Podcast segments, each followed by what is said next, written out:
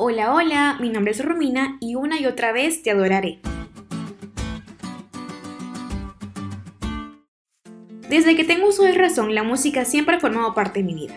De hecho, mi sueño antes de graduarme del colegio era estudiar música en Andrews, pero esa es otra historia. Recuerdo que durante la pandemia la música que más escuchaba y que más aparece en los stories de mis amigos era Todo va a estar bien de Evan Craft. Todos estábamos atravesando un momento crucial en la historia y la letra de la canción nos recordaba que Dios estaba al control de la situación. En efecto, nosotros estamos rodeados de música, no solo aquella que escuchamos en nuestro celular en Spotify, sino también aquellos sonidos propios de la naturaleza que son música para nuestros oídos. Una cosa es cierta, la música tiene poder. ¿O por qué crees que en los centros comerciales la música no deja de sonar en los pasillos, comedores y tiendas? Hay estudios que demuestran que ciertos géneros o sonidos llevan a la persona a un estado donde desea comprar más sin darse cuenta del tiempo que pasa a su alrededor. Además, no es en vano que una de las leyes del conquistador sea conservar una canción en mi corazón. Así como la música es utilizada en la industria para llamar la atención del cliente, Dios puede mostrarnos una lección a través de la música. Y lo más importante, por medio de la alabanza podemos fortalecernos y recordar las promesas de Dios.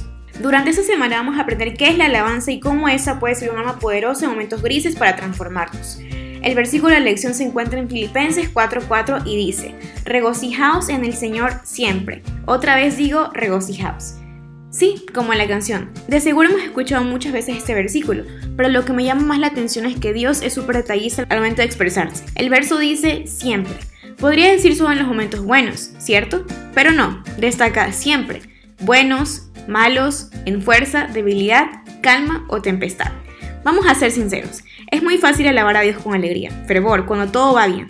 Sin embargo, cuando pasa algo que no queríamos, ay, imagínate, se vuelve muy complicado, ¿cierto? Pero es en ese momento donde más necesitamos recordar a Dios, sus promesas y lo que ha hecho por nosotros, porque la alabanza es un medio que nos ayuda a conservar la fe. La alabanza tal vez no cambie el rumbo de las cosas, pero puede cambiarnos a nosotros y a quienes nos rodean, de una manera que nos ayudará a enfrentar los desafíos. Por eso el consejo del día es, escoge músicas que te aproximen a Dios, porque en el momento que menos pienses cuando llegue un problema, sabrás qué música escuchar para oír la voz de Dios.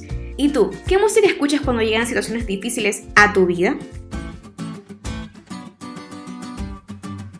¿Te diste cuenta de lo cool que estuvo la lección? No te olvides de estudiar y compartir ese podcast con todos tus amigos. Es todo por hoy, pero mañana tendremos otra oportunidad de estudiar juntos.